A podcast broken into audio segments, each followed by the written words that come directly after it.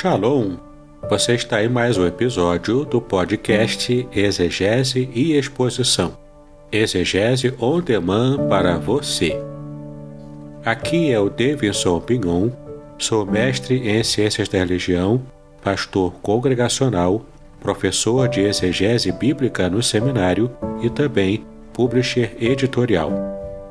Para mim é um grande prazer ter você acompanhando os episódios que lanço todas as semanas neste programa. E aproveitando que você gosta de estudar a Bíblia com bastante profundidade, siga-me nas redes sociais e também conheça todo o material gratuito que eu tenho apresentado para o seu próprio estudo e aprimoramento bíblico.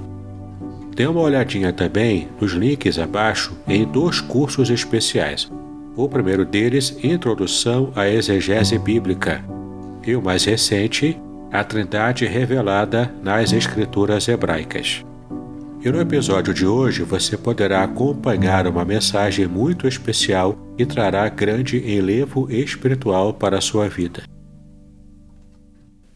Livro de Gênesis, capítulo 37, versículo 19. Gênesis capítulo 37, versículo 19. Gênesis capítulo 37, versículo 19.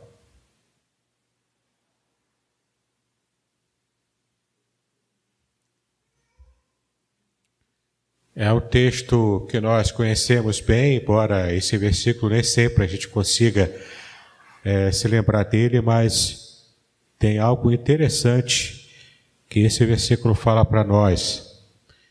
Gênesis capítulo 37, versículo 19. E o texto nos fala o seguinte: E disseram um ao outro, Eis, lá vem o sonhador mor. E disseram um ao outro: Eis, lá vem o sonhador mor.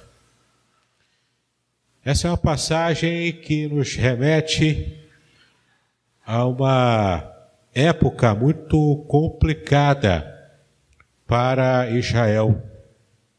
Israel, o povo de Deus, temos aqui o povo da promessa sendo levado, conduzido por Deus ao longo do seu plano para toda a terra, o seu plano de salvação, de resgate humano, desde a perda da bênção que Deus havia dado lá no Éden, quando Adão e Eva estiveram protagonizando aquelas cenas terríveis do pecado, o primeiro pecado da humanidade, e o quanto esse tipo de problema esteve trazendo um revés enorme para a humanidade e ainda hoje pagamos o preço disso. Nós vamos falar agora, nessa manhã, sobre o tema que os sonhos de Deus não podem ser frustrados. Muitas vezes, como uma consequência direta do pecado e da condição humana pecaminosa, nós enfrentamos frustrações ao longo da vida. Desde o ano passado, temos enfrentado frustrações ainda maiores do que o normal. Frustrações em várias áreas. Frustrações porque nós sonhamos, nós desejamos, nós planejamos, nós nos preparamos, nós trabalhamos, suamos a camisa para alcançar algo que nós almejamos. Mas as coisas tendem a, acontecer de maneira a atropelar ou atrapalhar os nossos sonhos, os nossos planejamentos.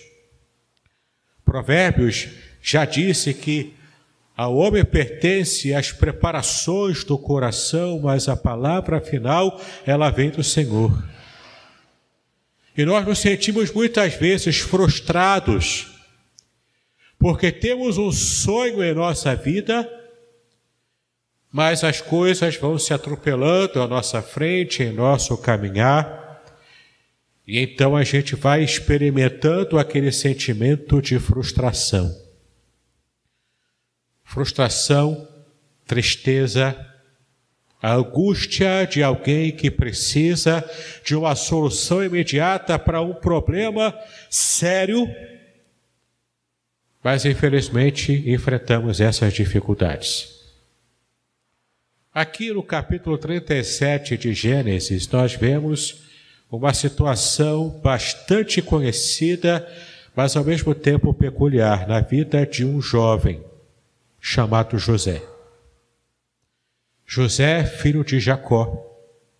E se acompanhamos a leitura bíblica, desde o começo nós vemos que Deus chama Abraão, através da sua família veio o filho da promessa, Isaac, e através do filho da promessa, ele teve também os, os dois filhos gêmeos. Ele teve, é, Isa, ele teve Jacó e Esaú.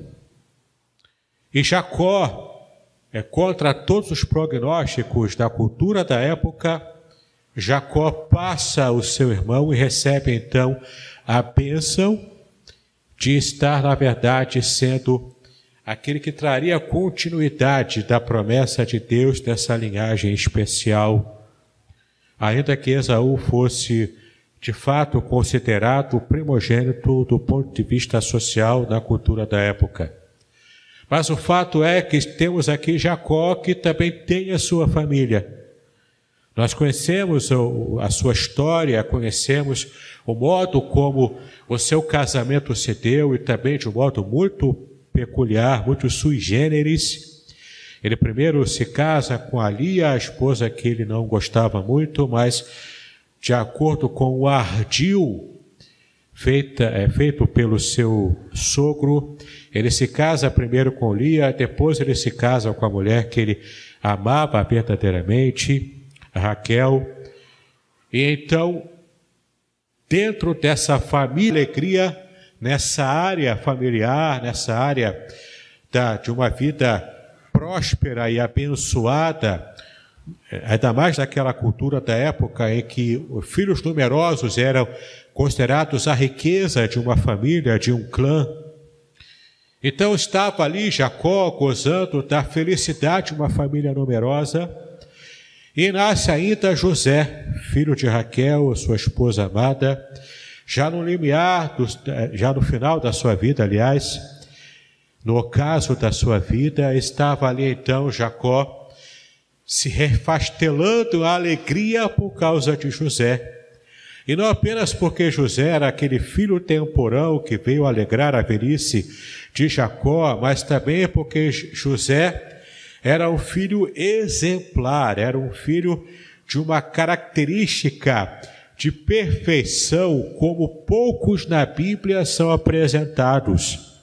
A Bíblia demonstra três seres humanos que são apresentados como pessoas de perfeição moral absoluta. Nós temos José, que é um deles, nós temos Daniel também, que é outro, e o terceiro, e o mais importante de todos, o próprio Senhor Jesus. Então, três personagens da Bíblia são apresentados sem que a Bíblia aponte uma única falha desses três personagens: José, Daniel e Jesus. E é interessante a gente pensar assim, porque algumas pessoas, alguns críticos da palavra de Deus podem pensar, mas também a Bíblia tem interesse em demonstrar personagens que sejam perfeitos. Não, isso não é verdade. A Bíblia fala de imperfeições e chama atenção para essas imperfeições de grandes homens e mulheres de Deus no passado, inclusive de Moisés, inclusive de Davi. Homens que foram levantados por Deus Noé, inclusive, também, que era o homem que a Bíblia diz que ele era o homem que andava com Deus, ele estava em perfeita harmonia com Deus, mas a Bíblia demonstra claramente os pecados de Noé, os pecados de Davi, os pecados de Moisés e de tantos personagens. Então a gente percebe aqui que quando a Bíblia relata a vida desses três personagens, e no caso do Senhor Jesus, a Bíblia ainda faz questão de, de trazer para nós a informação de que pecado algum Cristo cometeu enquanto esteve aqui na terra, ele sendo o supra-sumo da perfeição, o ser humano perfeito que pisou nessa terra. Mas, além do Senhor Jesus, nós temos José e nós temos Daniel. José, portanto, também como esse protótipo do Antigo Testamento, que é claro que cometeu os seus pecados, mas é interessante o quanto a Bíblia não menciona, porque não houve pecado que fosse digno de menção na vida de José. Aos 17 anos, ele recebe do seu pai um presente muito especial. A Bíblia diz que era uma túnica de muitas cores. Era uma túnica talar, uma túnica comprida vistosa, que chamava a atenção. Era uma túnica que, estiver, que estivera provavelmente imitando a, umas, as vestes de um rei naquele período. É claro que, que a túnica que Jacó providenciou para José não era a túnica feita com os mesmos materiais finos que, que os reis usavam naquele período, é claro que não, mas era uma imitação. Era uma túnica que lembrava as túnicas reais. Era uma túnica bonita, chamava atenção. Com essa atitude, Jacó cometeu um dos erros também da sua vida, que era demonstrar claramente a sua preferência a um dos filhos em detrimento dos outros. Isso aliado ao que, aquele senso de perfeição que José tinha, ao ponto de José, ainda adolescente, ser, enviada pelo, é, ser enviado pelo seu pai para Siquém para estar olhando como estava o rebanho e trazer o um relatório, dizer o que os seus irmãos faziam de errado, porque Jacó já estava escaldado com os seus filhos. Para que os irmãos tenham uma ideia, Ruben, o filho mais velho de Jacó, portanto, o primogênito, aquele que tinha o direito da primogenitura, e depois que Jacó morresse, pela regra social, ele seria o novo patriarca, ele estaria substituindo Jacó após a sua morte. Rubem havia cometido alguns capítulos anteriores o pecado terrível, ele havia se deitado com uma das concubinas do seu pai.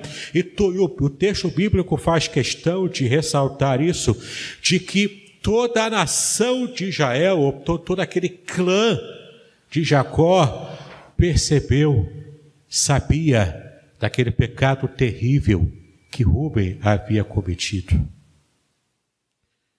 E então Rubem ficou proscrito, ele mais tarde vem a perder de fato a bênção da primogenitura por causa desse pecado. Então, de fato, Jacó não estava com uma mera implicância com os seus demais filhos. Ele tinha motivos para desconfiar se tudo ia bem, porque ele conhecia a ídole dos seus filhos, o caráter maculado dos seus filhos, mas José era um filho diferente. A forma na qual José foi preparado por Deus era uma forma que trazia a perfeição no seu caráter moral. Desde cedo José demonstrava essa perfeição no caráter. Então, de repente, Deus, conhecendo José, visita aquele jovem, aquele adolescente, e traz dois sonhos especiais para ele. Nesses sonhos, a interpretação era muito clara. José seria levantado em importância, apesar dele ser o caçula, ele seria levantado em importância e acima do que qualquer tipo de, de protocolo social e cultural da sua geração em Israel na antiguidade, mesmo não sendo primogênito, José seria alçado a uma posição maior do que ao do chefe do clã após a morte de Jacó. Deus revela profeticamente àquele adolescente de que inclusive os seus irmãos e os seus próprios pais estariam se curvando perante ele.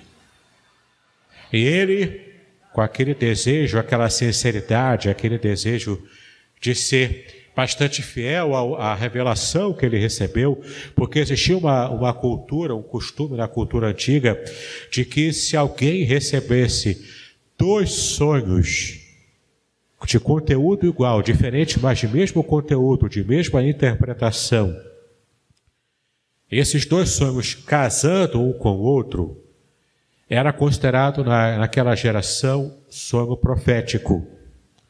Portanto, se for verdade essa percepção, já existia um indício muito forte, tanto para Jacó, quanto para Lia e Raquel, quanto também para os outros irmãos de José, de que ali não era um sonho comum, mas era um sonho profético. Então nós entramos dentro do assunto da seara que nos interessa nessa manhã. Quando José conta para sua família o que ele havia sonhado, primeiro seus irmãos ficaram completamente horrorizados com aquele sonho.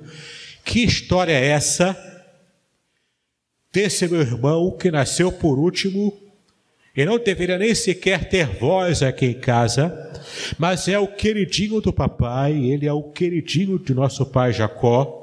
Recebe uma túnica que imita as túnicas reais, demonstrando a preferência do nosso pai por ele. Como assim esse queridinho agora tem o sonho e tem a empáfia de falar para nós que nós, inclusive os nossos pais, nos curvaremos a ele? Que coisa, que coisa horrível é essa? Que loucura é essa? E então eles começaram a murmurar, a ponto que até mesmo Jacó, Raquel e Lia começam a se sentir incomodados com aquele sonho. Como era José, o seu preferido, ele tapou o sol com peneira, deu um jeitinho ali para abafar o caso. Mas aquilo o texto bíblico diz que entristeceu o coração de Jacó. Uma família que estava é, vivendo uma disfuncionalidade, inclusive do ponto de vista de um afastamento espiritual. Nem mesmo Jacó conseguiu perceber que havia algo diferente naqueles dois sonhos que José teve e levaram à frente, colocaram à frente da sua percepção, da, su, da sua compreensão, colocaram à frente as questões da sua sociedade, as questões culturais. Queridos, eu estudo a Bíblia há muitos anos. Desde os 13 anos de idade, quando eu me converti, eu fui aumentando no meu conhecimento, no meu estudo bíblico, me esforçando para compreender mais a palavra. Em todos esses anos é que eu tenho estudado a palavra de Deus, eu tenho percebido o quanto o modo de Deus agir é quebrando paradigmas da nossa cultura, da cultura vigente. Ao mesmo tempo em que o próprio Deus assume a forma humana e durante o tempo em que ele viveu aqui na terra como Senhor Jesus, como a pessoa do Filho, se submetendo também a algumas questões da cultura humana, algumas situações da nossa das nossas regras sociais aqui na terra, ao mesmo tempo ele foi pontualmente quebrando paradigmas, inclusive Jesus fez isso várias vezes. Uma ocasião, quando ele percebeu o que estavam fazendo da casa do pai de comércio, ele prepara uma espécie de chicote improvisado e derruba todas as mesas dos campistas, porque ali estava um exagero na venda, inclusive corrupção, de venda de produtos para o templo de modo mais caro. Havia abuso naquele momento. Então Jesus quebra esse paradigma social, fazendo uma balbúrdia, uma balbúrdia ao redor do templo, na parte exterior. Em outra ocasião, Jesus, quando vai passando por Samaria, ele encontra uma mulher que estava tirando água do poço E ele trava uma conversa com a mulher em pleno meio-dia. O que para a cultura da época não era uma coisa bem vista, inclusive para a mulher, como a mulher eh, samaritana. Uma mulher considerada uma, uma mulher da vida, uma prostituta praticamente, devido a uma vida desregrada que ela tinha.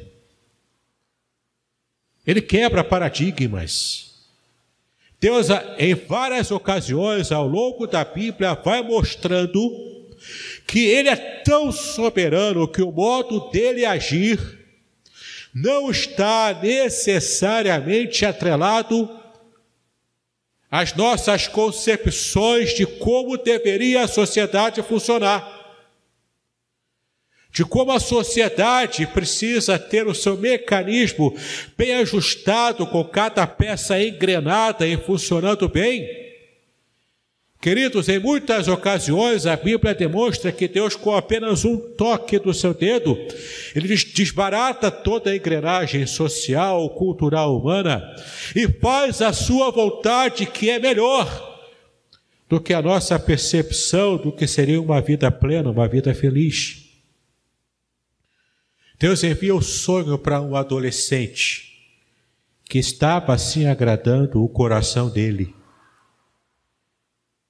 Aliás, dois sonhos. E quando Deus envia esses dois sonhos, confirmando, é sonho que eu criei.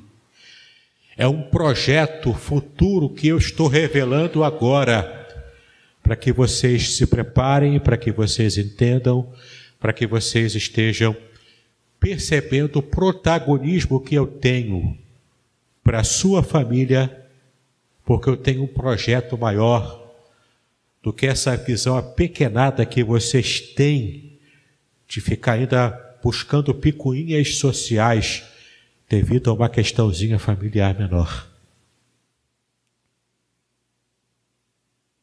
As pessoas não entenderam, nem mesmo Jacó conseguiu perceber isso. Mas Deus não esteve tolindo a sua ação, se ele decretou, o seu decreto jamais será frustrado. Não há nada e nem ninguém que frustre os planos do Senhor. Então Deus foi conduzindo tudo na vida de José. Não foi fácil para José. Foi uma situação muito difícil para ele encarar a traição dos seus irmãos. Eles tiveram que criar uma mentira para enganar Jacó, para justificar a ausência de José. Uma mentira maldosa, que poderia ter consequências nefastas sobre a própria vida de Jacó, que já era um homem de idade. Ele poderia ter tido algum problema ali, algum tipo de reação emocional e poderia até mesmo morrer, perder a sua vida. Veja até que ponto chega a condição humana decaída por causa do pecado. Por isso que José incomodava tanto. José era visto pelos seus irmãos como aquele que estava ali só para dedurá-los só para dizer: olha como eu sou melhor do que vocês. Porque eles estavam, aqueles irmãos estavam vivendo, aquela família inteira estava vivendo uma visão medíocre. Porque de fato não conhecia um Deus grandioso em sua plenitude, em toda a sua grandeza, como nós cantamos aqui, quão grande é o nosso Deus. E o que acontece? Nós vemos aqui essa reação no versículo 19 que nós lemos. Os irmãos de José, quando perceberam, eles estavam em Siquém, é, pastoreando, depois é, se afastaram um pouco mais, José procurando os, os seus irmãos, porque o seu pai havia mandado José para procurá-los e dar novamente o relatório. Então, seus irmãos, todos reunidos, olham assim ao longe e lá de longe eles veem aquela maldita túnica colorida se chegando perto, crescendo. Eles sabiam, lá vem o dedo duro. Lá vem José para criar problema para a gente de novo. Então, qual é a confabulação deles? Vamos fazer o seguinte: tem uma cisterna aqui que está seca.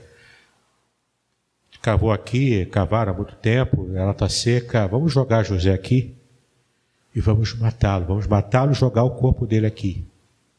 E depois dizemos para o nosso pai que ele foi morto por uma fera do campo, procurando a gente, e vai ficar por isso mesmo. E então todos os nossos problemas familiares seriam resolvidos. Quem se levanta para falar contra essa proposta criminosa? Rubem. O filho mais velho, aquele que na ausência do pai, pelo direito de primogenitura, seria a autoridade presente ali. Entenda, meu querido, minha querida, Rubem não, não vai contra essa proposta porque ele era bonzinho, porque ele gostava de José. Rubem já era um proscrito na família.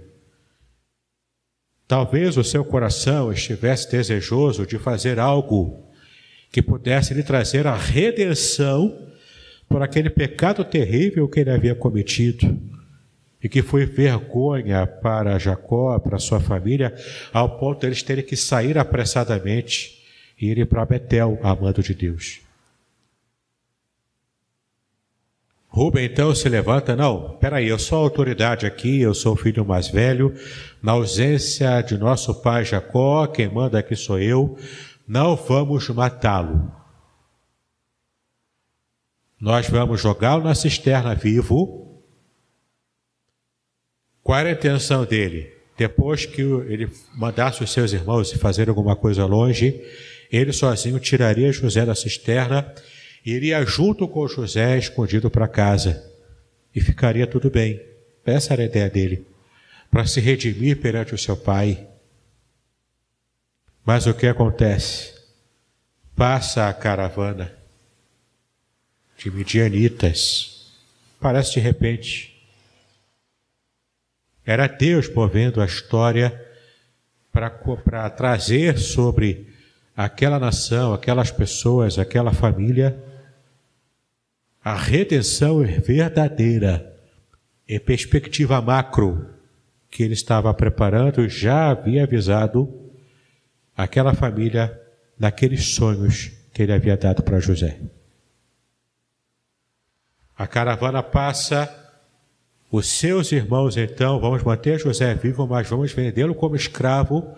E aquela proposta, daquela proposta inicial apenas permaneceu a túnica que eles tiraram, mancharam de sangue de um animal e entregaram para o seu pai, falaram a mesma mentira que haviam planejado. E então, para Jacó, para Lia, para Raquel, José estava morto.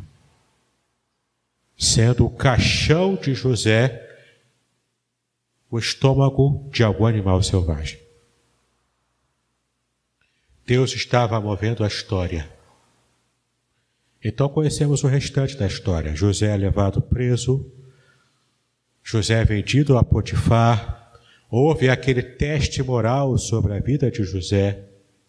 Ele poderia ter alcançado vantagem se dormisse com a mulher de Potifar, se fosse o amante daquela mulher é, da vida daquela mulher terrível. Ele receberia benesses lá na sua situação enquanto escravo preferencial de Potifar, mas, mas José não podia negar a sua boa índole, o seu bom caráter, aquilo que lhe fazia se distinguir mesmo diante dos seus irmãos de uma família escolhida por Deus para abençoar todo o planeta Terra. Ele então permanece firme e inabalável nas suas convicções, paga um preço mais alto, elevado para a prisão.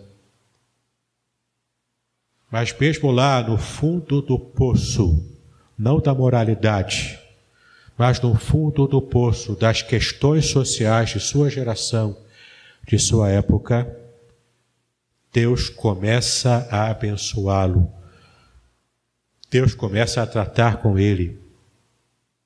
Deus dá um dom especial a José de interpretação, de percepção, de um discernimento espiritual sobre sonhos proféticos. E a partir então de mais dois sonhos que Deus havia dado a Faraó, ele não entendeu patavina, os seus sacerdotes e sábios do Egito também não entenderam nada, não conseguiram esclarecer ao Faraó o que significava aquele tipo de sonho. Então nós vemos aqui José sendo alçado às vistas de todos, às vistas de Faraó, como alguém sábio, que de fato tinha a resposta que Faraó precisava encontrar, era Deus agindo. José então é libertado da prisão, ele é colocado como segundo no Egito. E todo o restante da história de José, dos seus irmãos, da sua família, e o modo como Deus preservou todo o mundo habitado, conhecido, daquela época da grande fome que estava acontecendo, usando José, inclusive libertando a, própria família de José da fome e de estar se extinguindo naquele momento. Vemos então José como segundo no reino de Faraó, de fato soberano, e os seus irmãos e a sua família se encurvando perante ele, conforme Deus havia avisado a ele quando ainda era adolescente, na casa dos seus pais. E todo esse plano de redenção que Deus fez, por mais difícil que tenha sido para José, no final termina bem. No final, o plano de Deus é bom, não apenas para a família de Jacó, que ainda tinha aquela visão apequenada,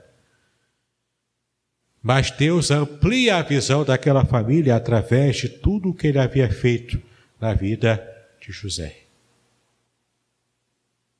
E um detalhe importante desses irmãos, quando viram José ao longe, se aproximando e, comentaram um para o outro: lá vem o sonhador Mor. Na língua hebraica, isso quer dizer que lá vem o Senhor dos sonhos. Lá vem aquele que é o dominador dos sonhos. Falaram de modo jocoso. Tão distantes estavam de uma realidade que Deus estava revelando. Queridos, quantas vezes nós lidamos com zombaria com desdém. Só porque o modo de Deus agir não se encaixa na nossa visão apequenada de como deveria ser o agir de Deus na nossa vida, na vida da nossa igreja, na vida da nossa nação. Tentamos encaixotar Deus até com as nossas teologias. Com o único dedo, Deus dá um peteleco assim e diz: Eu não estou preso à sua teologia. Eu não estou preso à sua visão social apequenada. Não adianta você querer colocar arestas na forma de eu agir. Eu sou soberano, eu sou soberano. Eu faço o que eu quero. Eu ajo do modo como eu desejo. Minha vontade é soberana. E se você aquietar o seu coração e se submeter à minha vontade soberana, aí você vai ver o meu poder, o meu agir e o quanto os meus desejos, sentimentos, os meus planos para a sua vida, nós tínhamos vistas a, a, a esse modo de Deus agir. Quem sabe não é hoje que Deus está usando o seu dilema, o seu problema, a sua dificuldade para quebrar os seus paradigmas, as suas amarras espirituais, para que você entenda de que Ele é maior do que os planos apequenados que nós mesmos criamos. Para uma vida tão certinha, tão redondinha, tão bonitinha, com o lacinho de fita amarrado por nós e quando Deus chega e com uma única ação desata os nós desse lacinho de fita vermelho que criamos para a nossa própria vida, nós achamos que Deus é mau. Não, Deus não é mau. Ele só está quebrando o meu paradigma apequenado para ampliar a minha visão. E eu posso enxergar todo o bem que Deus quer fazer através da minha vida para abençoar não apenas a mim, mas abençoar a uma nação inteira, muitas vezes. A gente fica muito preocupado com os ritos sociais, os costumes sociais. O cristão tem que falar direito, não pode falar torto. Tem que falar, né, de acordo com os ritos sociais. Amém. A gente a gente segue isso. A gente se esforça com isso. Mas às vezes ficamos tão ligados ao modo como alguém se expressa, ao modo como alguém é, se coloca quebrando paradigmas que a gente não percebe o agir de Deus, a real intenção, inclusive, da pessoa. Paramos de enxergar o que a pessoa de fato está fazendo e passamos a julgá-la pela aparência que se apresenta a nós. Essa é uma visão pequena, uma visão apequenada, que Deus hoje quer quebrar. Ele quebra como uma casca de ovo, frágil, porque o interesse dele é mostrar para nós a essência do que ele próprio está fazendo no mundo através da nossa vida. Que Deus possa nos abençoar, para que paradigmas sejam quebrados, mentes sejam abertas, e que possamos, em nome de Jesus, ter uma vida onde Deus de fato nos usará. Porque os planos de Deus, os sonhos que Deus dá, sonhos proféticos, que provieram de fato da sua ação na história, que esses sonhos proféticos em nossa própria vida jamais, jamais sejam percebidos por nós como sonhos que podem ser frustrados. Porque Deus não se frustrar. Deus tem sobre si, sobre a sua mão, o controle total da história da humanidade. Ele coloca reis, ele tira reis, ele dirige as nações de toda a terra. Gostemos nós ou não gostemos, Deus é o Senhor absoluto de todas as nações da terra. Deus nos abençoe, queridos. Em nome do Senhor Jesus Cristo.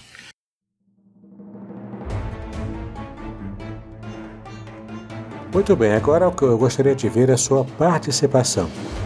Entre em contato comigo, compartilhe a sua experiência comigo e quem sabe até se você enviar em formato de áudio, eu possa aproveitar a sua experiência para apresentar no próximo episódio do podcast Exegese e Exposição. Eu sou Davidson Binon e eu ajudo pastores e líderes cristãos a fazer estudos bíblicos da igreja, sem terem problemas com interpretações erradas. Se você então está pensando em compreender a sua Bíblia com segurança, não deixe de assistir a mais episódios como este aqui. Então, assine o canal, acione o sininho curta, comente e também compartilhe. Ajude-me a ampliar o alcance com estudos bíblicos de qualidade na internet. Que Deus abençoe os seus estudos, paz e bênção sobre a sua vida.